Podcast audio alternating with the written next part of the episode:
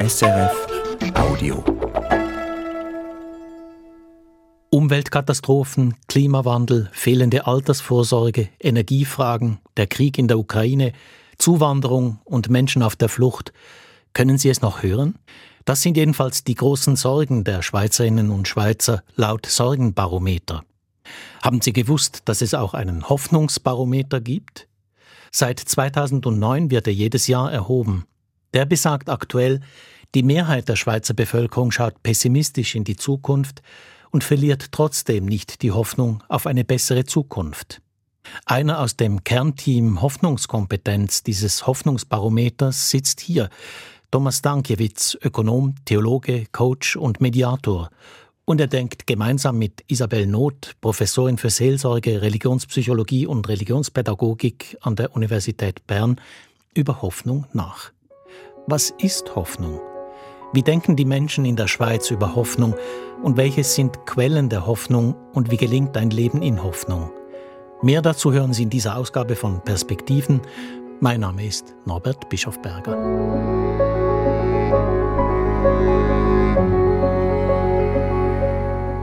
Isabel Not, lesen Sie noch Zeitung? Hören Sie noch Nachrichten? Jeden Tag. Das ist nicht Pflichtaufgabe, sondern es ist wirklich inzwischen Grundlage auch meiner Tätigkeit. Also ich brauche die Zeitungen, um zu wissen, um mich auch orientieren zu können. Ich habe auch zwei äh, Tageszeitungen fest abonniert. Die fließen auch regelmäßig in Unterricht ein. Also bei dieser Frage kann ich Ihnen eine klare Antwort geben. Wie gehen Sie mit negativen Schlagzeilen um? Ich nehme sie zur Kenntnis und lasse mich motivieren zu schauen, was macht man jetzt damit. Manchmal geht es schlichtweg nur darum, dass man gewisse Informationen verbreitet, schaut, dass sie bekannt werden. Und bei anderen geht es schlichtweg darum, auszuhalten. Thomas Dankiewicz, was stimmt Sie derzeit optimistisch, ja hoffnungsvoll? Was stimmt mich hoffnungsvoll? Wenn ich sehe und miterleben darf, wie Menschen plötzlich sich so entwickeln, dass sie selber staunen, dass das möglich war. Dass sich Teams plötzlich zu einem Ort entwickeln, wo Menschen plötzlich wieder gerne zur Arbeit gehen. Wenn Unternehmen plötzlich sich bei mir melden und sagen, wir wollen umbauen von Geldorientierung auf Sinnorientierung, nicht an Nachfrage, geht es nur darum, dass ihr das auch an die Türe hängen könnt, wie ISO 9000 und Sustainable und wababa, sind wir auch noch. Und ich merke, ich schaue denen in die Augen und sage, die meinen es echt? Ernst? Gleichzeitig die Generation Z geht in der Schweiz als erste Generation seit 100 Jahren davon aus, keine besseren Zukunftsperspektiven zu haben als ihre Eltern im gleichen Alter. Krieg in Europa, weltweit waren noch nie so viele Menschen auf der Flucht wie derzeit, Klimawandel, Umweltzerstörung da klingt doch Hoffnung reichlich naiv. Ich denke, es macht sehr Sinn, dass wir uns kurz darüber unterhalten, was denn Hoffnung überhaupt ist. Ich glaube, so Umgangssprachlich heißt das, ja, ich hoffe, morgen wird es kühler oder morgen wird es wärmer. Das ist so etwas Undefinierbares. Hoffnung, so wie wir das verstehen, so im Kernteam Hoffnungskompetenz, auch Hoffnungsbarometer und ich selbst, ist Hoffnung eine feste Zuversicht, dass eine wünschbare Zukunft zwar nicht unbedingt wahrscheinlich ist, aber möglich ist und wir Wege sehen, wie es trotzdem gelingen könnte, in die Richtung zu gehen. Wenn ich dann so unterwegs bin, dann merke ich, okay, äh, wir haben jede Menge Herausforderungen, aber ohne jetzt so amerikanisch Everything Goes, sondern begründet, packen wir es an. Packen wir es an, Isabel Not. Wie würden Sie denn Hoffnung definieren? Als mächtiges Gefühl. Ich rekurriere hier auf den Titel eines Buches der Historikerin Ute Frevert. Sie hat Gefühle angeschaut in der deutschen Geschichte ab 1900 und sie zeigt da wirklich sehr schön auf, wie auch Hoffnung wirklich eine ganz zentrale Ressource ist für uns Menschen in dem Sinne nicht nur eine Erwartungshaltung, sondern wirklich ein Gefühl, das ich aber nicht trennen kann. Das möchte ich wirklich hier auch einbringen. Nicht trennen kann vom Inhalt dessen, was ich hoffe. Aber ich habe schon so rausgehört, es gibt eine Facette von Hoffnung, die ist schon naiv. Also ich hoffe einfach und dann gibt es so was Ernstzunehmendes, was Sie jetzt wieder betonen, muss ich schon was dafür tun oder höre ich das richtig? Eindeutig. Also es gibt ja auch jetzt auf individualpsychologischer Ebene oder auf seelsorglicher Ebene Menschen, die sich Dinge hoffen, von denen man denkt, das sollten sie jetzt besser lassen. Also ich bringe ein Beispiel. Eine Person ist total verliebt und will, hofft so, so, so sehr, dass sie diesen Menschen jetzt da endlich kriegen kann. Und es ist völlig klar, das tut dieser Person nicht gut und ist auch nicht gut.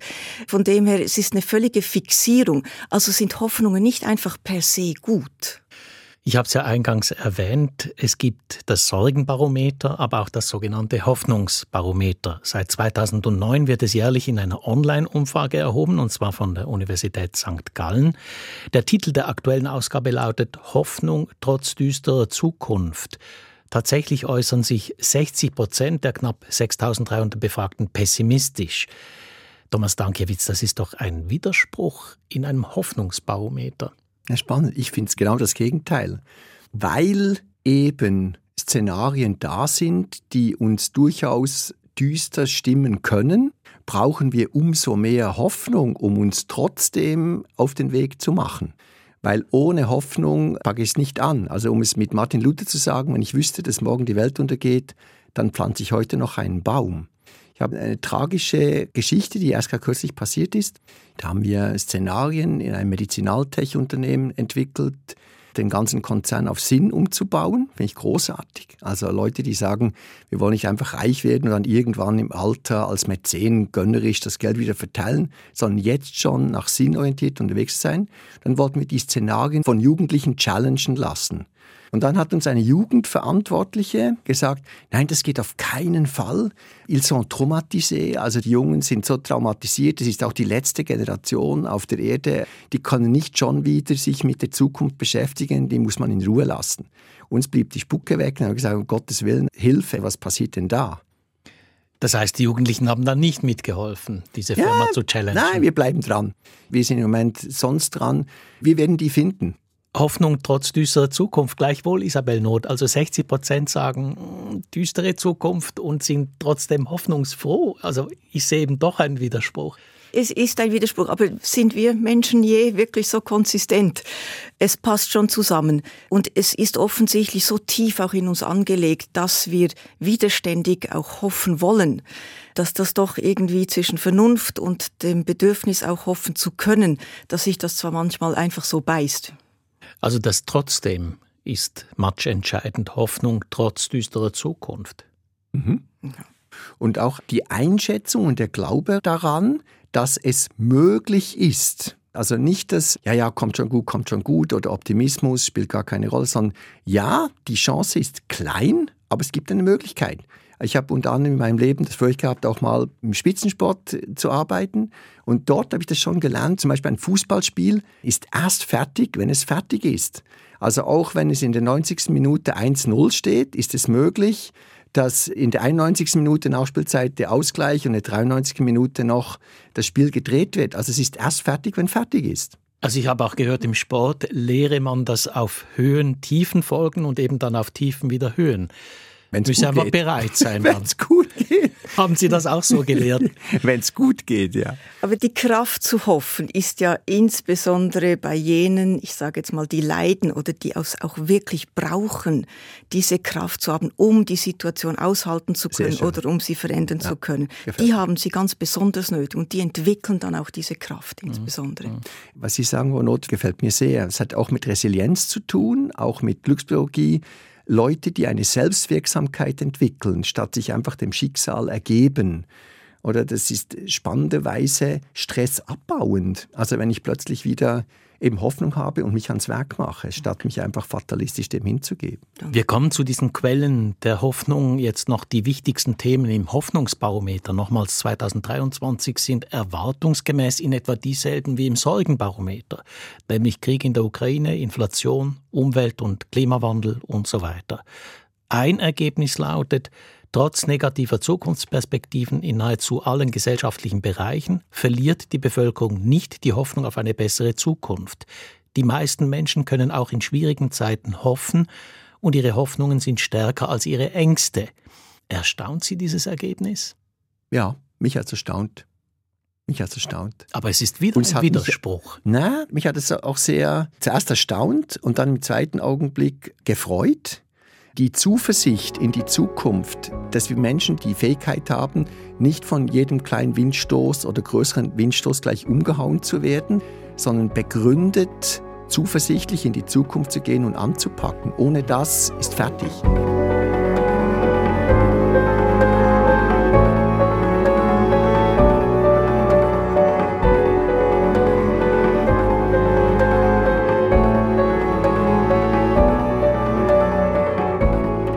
Gehören ja zum Kernteam Thomas Dankiewicz von diesem Hoffnungsbarometer. Wie ist denn die Idee entstanden eigentlich?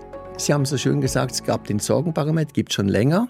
Und wir sind dezidiert der Meinung, dass eine Gesellschaft, die sich daran orientiert, was sorgen die Menschen denn? Und wenn man nur auf die Sorge drückt, dann macht der Eidgenosse schön brav das Kreuz dort, wo er die größten Sorgen hat sondern einen anderen Spirit reinzubringen, zu sagen, worauf hoffen wir? Wenn wir alle reden von Innovation, von etwas aufbauen, da braucht es Hoffnung. Das ist eine andere Energie wie, wie Sorgen. Hm, aber eben, Frau Not, wenn ich nach Hoffnung frage, ist es nicht dann wahrscheinlich, dass hinten auch Hoffnung rauskommt? Selbstverständlich. Also was mir gut gefällt, ist, dass hier mal nicht defizitorientiert quasi nach den Sorgen und Ängsten gefragt wird, sondern eben nach dem, ich sage jetzt mal positiv, nach den Hoffnungen. Diese Diskrepanz bei den Leuten, dass sie auf der einen Seite sagen, ja, die Zukunft sieht schlecht aus, das ist auf einer rein, ich sage jetzt mal kognitiven Ebene und die Hoffnungsebene, das berührt ja dann die Emotionalität und das greift aus in Konzepte, wie Menschen ihr Leben gestalten möchten. Und dass es hier eine Diskrepanz gibt, muss man schon auch anschauen, was Sie sagen, Herr Bischofberger, inwiefern Menschen auf der einen Seite zwar wissen, wir sind in einer enorm kritischen Situation. Ja und das vielleicht auch nicht ganz an sich heranlassen, weil sie sich überfordert fühlen, weil sie nicht wissen, was sie damit jetzt tun sollten oder weil es zu viele Konsequenzen mhm. bedeuten wird. Also das spielt sicher auch mit hinein, das, was sie jetzt vielleicht unter Naivität oder so hineinnehmen. Und andererseits, wie will man sonst überleben in der Situation? Ich möchte nochmal nachdoppeln, wieso ich finde, dass es kein Widerspruch ist, sondern im Gegenteil, wenn wir jetzt davon ausgehen würden, dass alles nur noch gut kommt, dann brauchen wir gar keine Hoffnung sondern die Hoffnung wird erst dann zentral, wenn es eben düstere Szenarien am Himmel gibt, am Horizont. Und ich dann sage, was gibt mir jetzt die Energie, dort nicht zu resignieren, sondern mich ans Werk zu machen und wieder. Ja, aber da, da spielt ja zwei Sachen mit hinein. Auf der einen Seite meine Analyse der Situation und das Zweite ist, wie analysiere ich meine Ressourcen, mit dieser Situation umzugehen, beziehungsweise sie zu bewältigen. Und offensichtlich sieht das so aus, dass viele Leute zwar denken, es ist wirklich sehr, sehr schwierig, aber zugleich haben wir Möglichkeiten in unserer Gesellschaft, insbesondere natürlich Großartig, jetzt auch in der ja. Schweiz, mit dem voraussichtlich das zu bewältigen oder zumindest jetzt mal umzugehen. Sie hören eine Ausgabe von Perspektiven zum Thema Hoffnung mit dem Theologen und Coach Thomas Stankiewicz und der Theologin Isabel Not, Professorin für Seelsorge, Religionspsychologie und Religionspädagogik an der Universität Bern.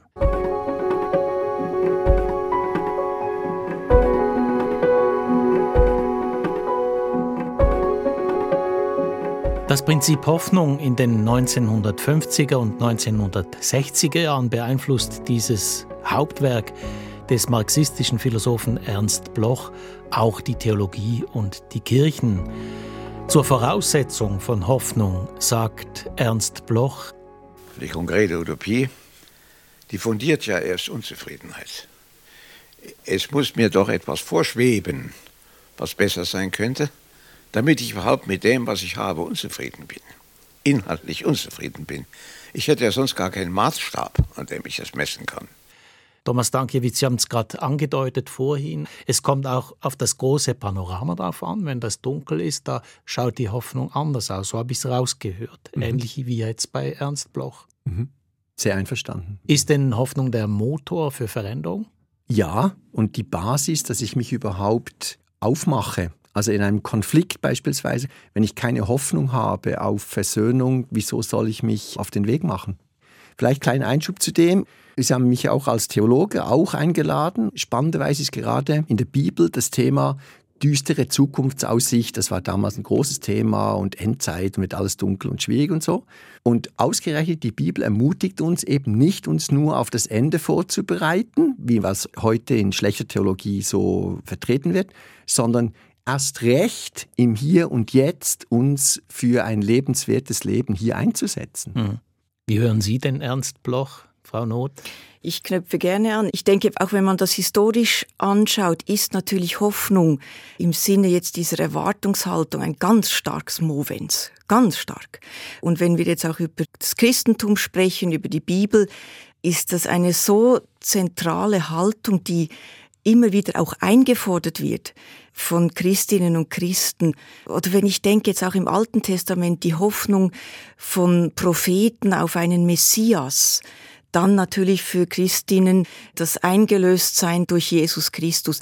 Das Vertrauen in das Gefühl der Hoffnung durch das zeitweise immer wieder auch erfüllt werden, das motiviert und das regt an, sich wirklich auch einzulassen auf diese Gefühle. Mhm. Also wenn wir jetzt auf die Wirkung von Ernst Bloch nochmal schauen, haben wir im 20. Jahrhundert eine Eschatologisierung der Theologie. Sagen wir mal einfach, dieser Horizont dieser Eschatologie, also der Lehre von den letzten Dingen, rückt nicht ans Ende des Lebens, Thomas Dankiewicz, Sie haben es schon angedeutet, sondern die Eschatologisierung der Theologie bedeutet, das gesamte Leben kommt unter den Aspekt dieser letzten Dinge. Das heißt, es ist entscheidend, eben mit Hoffnung auch politisch und sozial aktiv zu werden. Mhm. Aber gleichwohl, viel gebracht hat es nicht. Woran lesen Sie das ab? Wir stehen weltweit ja doch vor enormen Herausforderungen.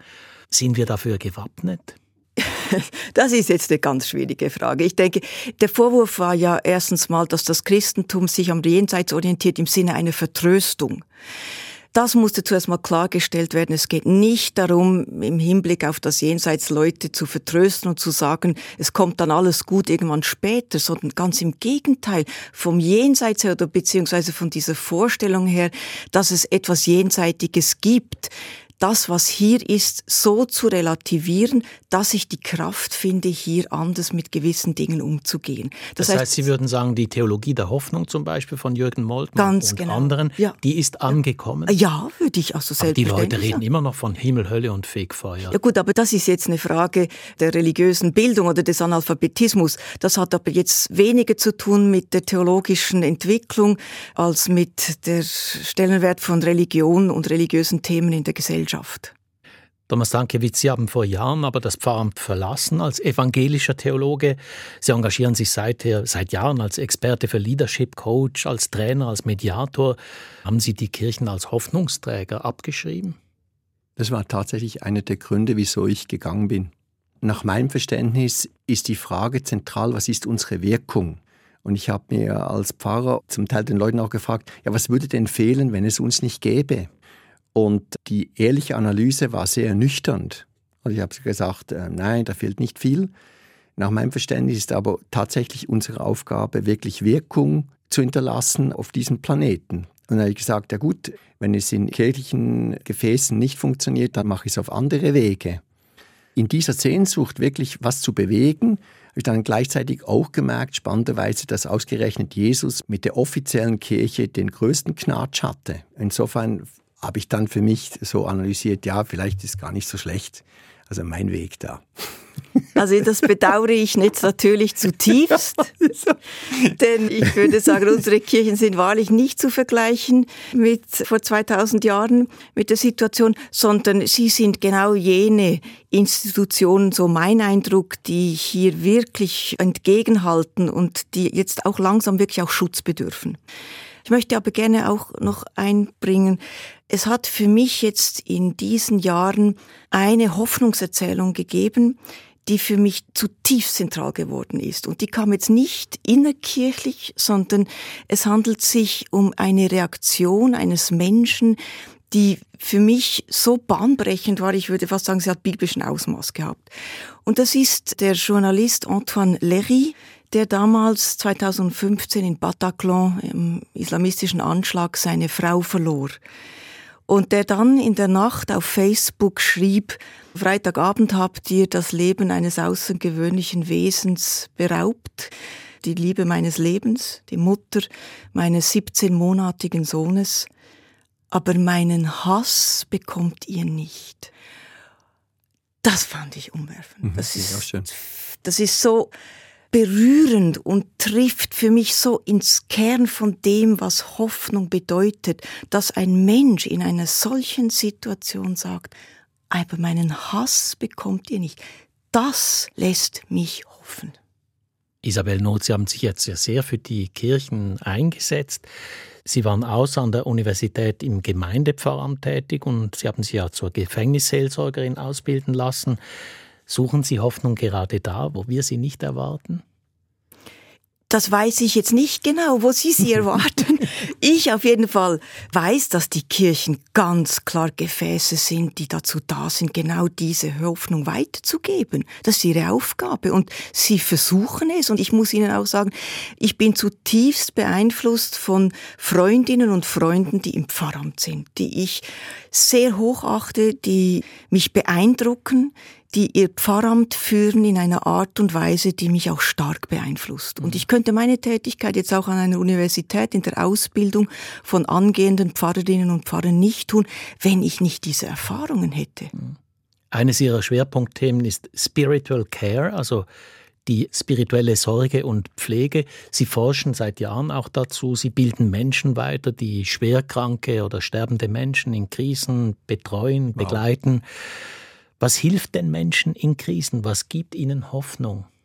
Es ist dieselbe Hoffnung, die die Seelsorge leitet, nämlich dass hilfreiche Beziehungen, heilende Beziehung Menschen stärken können, ihnen wirklich Kraft geben können, ihnen neue Einsichten vermitteln können, ihnen vielleicht auch Möglichkeiten geben, Schicksalsschläge oder Dinge, die nicht gut gelaufen sind oder bei denen sie schuldig wurden, einfach nochmals mit anderen Augen zu sehen. Und da ist eben Kirche und Religiosität enorm zentral.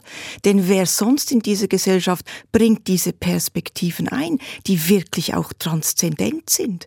Von dem her, wenn Sie mich fragen, Spiritual Care, Seelsorge, das ist die Aufgabe und die kann meines Erachtens nur auch kirchlich motiviert geschehen.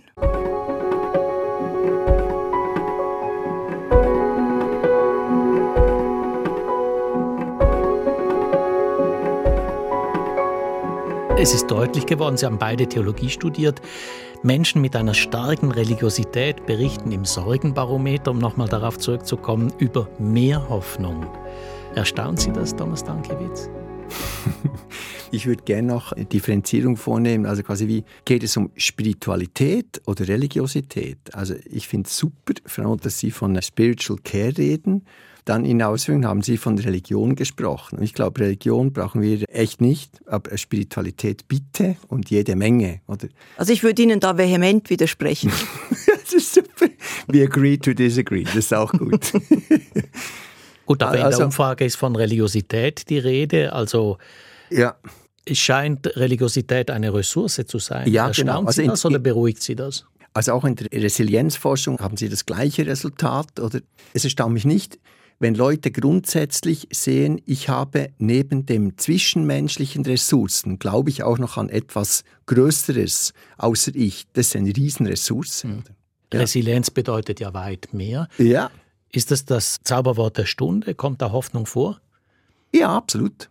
Absolut. Wenn man ähm, das Konzept Resilienz basiert auf der Forschung von Emmy Werner anschaut und was daraus gemacht wurde, dann haben wir die drei Grundhaltungen und die vier Strategien. Zukunftsgestaltung zum Beispiel ist ein stressabbauendes Element. Verantwortungsübernahme ist ein stressabbauendes Element. Lösungsorientierung ist ein stressabbauendes Element.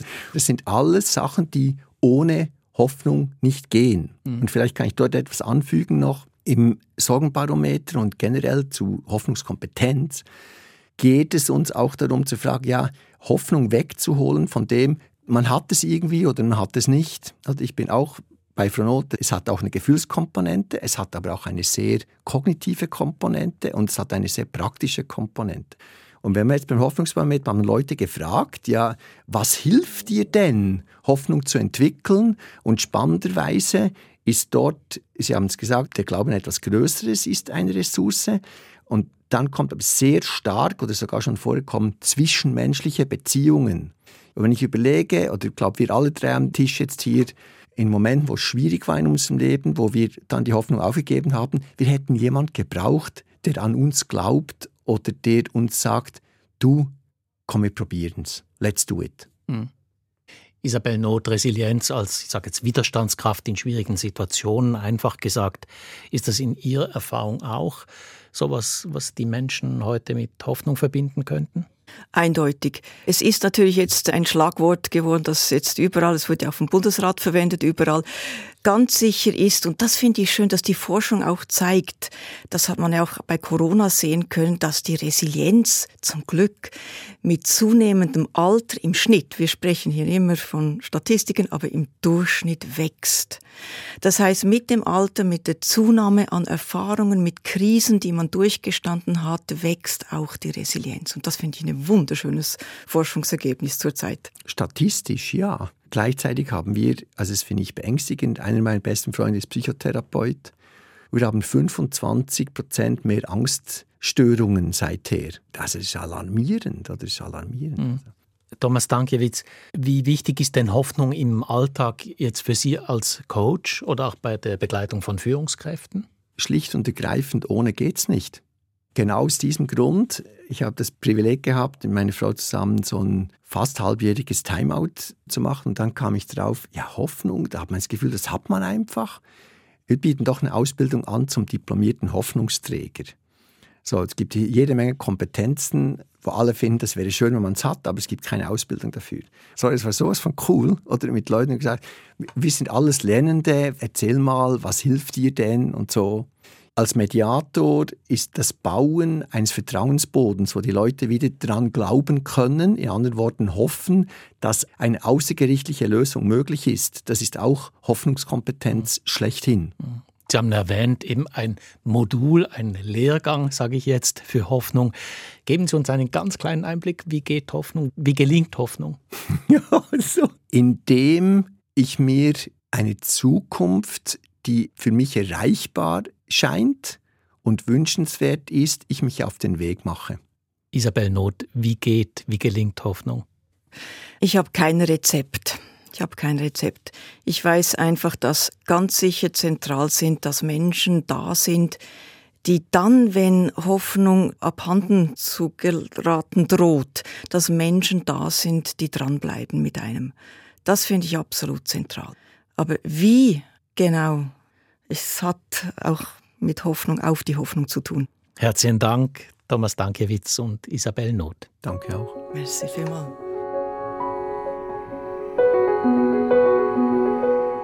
Das war eine Ausgabe von Perspektiven von mir, Norbert Bischofberger.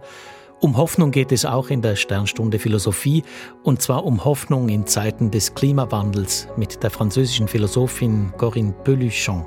Sie spricht von der Durchquerung des Unmöglichen hin zu einer kleinen Philosophie der Hoffnung. Den Link zum Gespräch stellen wir Ihnen in die Show Notes. Und wir freuen uns wie immer über Ihre Rückmeldung auf unsere Perspektiven auf redaktion.religion.srf.ch.